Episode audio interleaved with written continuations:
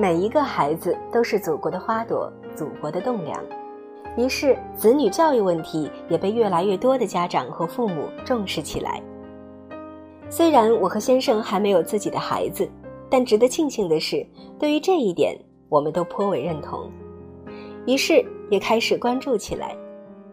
所以，今天就来跟大家分享一篇我之前偶然看到的文章，名字叫做《小不是任性的借口，爱》。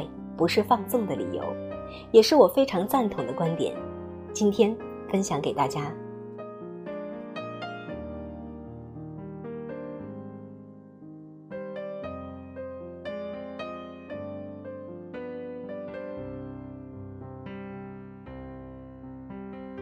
时间已经过去了很久，犹记得那一夜幕之下，在我必经的路边，那个孩子的大声哭泣。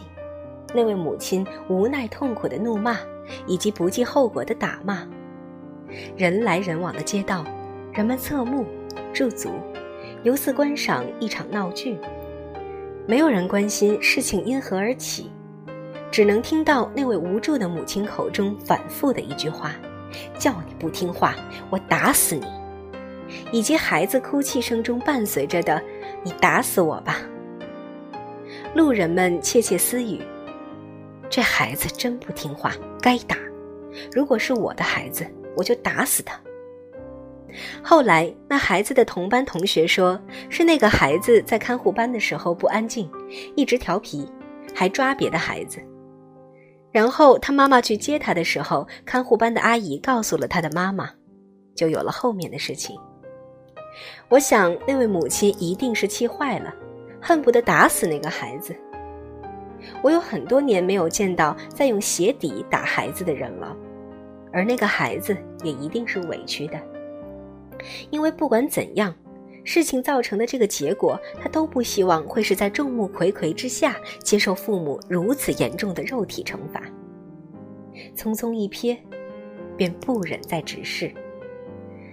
有那么一句话：“早知今日，何必当初。”如果那是一位异常负责的母亲，在孩子小的时候给予他足够的关注与引导，我想孩子也不至于犯下在他看来那么大的错，让大人都失去了分寸。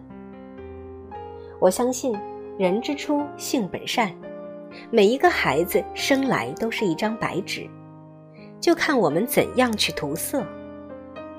我们自身的修养决定了孩子长大后的样子，而我也是怀疑的，这一顿暴打能否达到父母想要的结果与目的？孩子又是否会认识到自己的错误？他只是在父母的威严下不敢反抗，蓄势待发，还是待他日等他有足够的力量，又会掀起怎样的巨浪？这不能不令人感到悲哀。看看我们身边，有多少父母长辈，以我们家孩子还小，不懂事，不用管他，大了自己就好了为借口，让孩子为所欲为。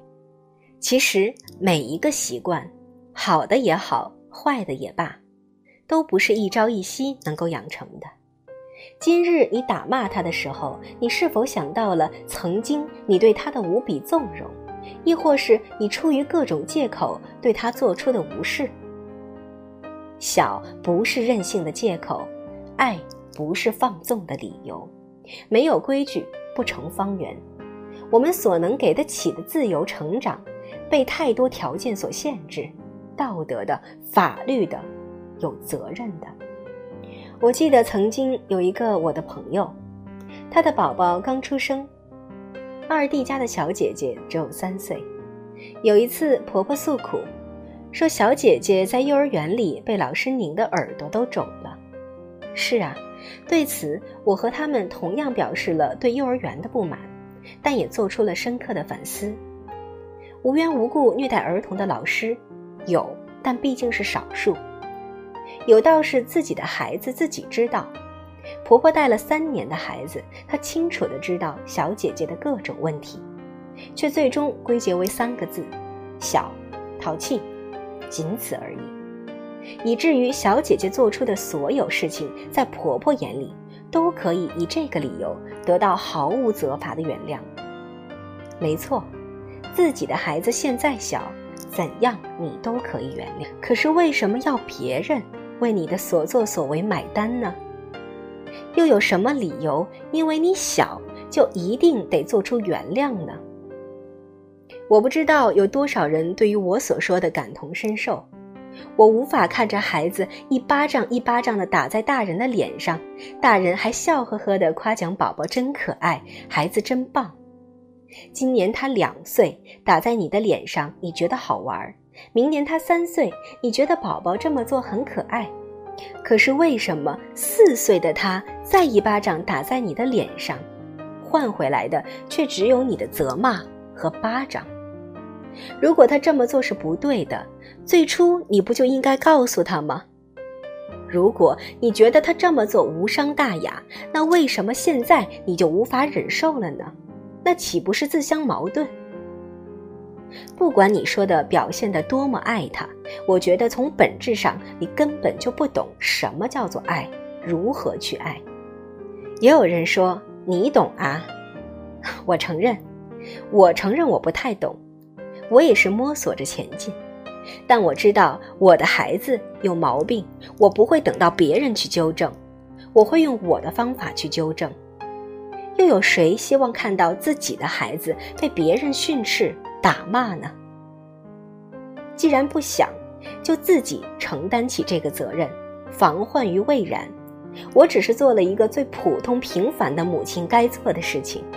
让自己的孩子在良好的氛围中快乐的成长，为了将来你有一个好的习惯，从小我就对你不放纵，不以恶小而为之，不以善小而不为，循序渐进，水到渠成。我相信这个道理，也有信心相信我一定能够做到。你呢？你能够做到吗？